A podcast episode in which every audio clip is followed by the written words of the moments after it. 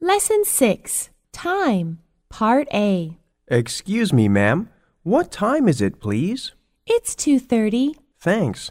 What time is the next train? 2:45. I see. Is it on time? Yes, it is. Part A. Excuse me, ma'am. What time is it, please? Thanks. What time is the next train? I see. Is it on time? Part A. It's 2:30.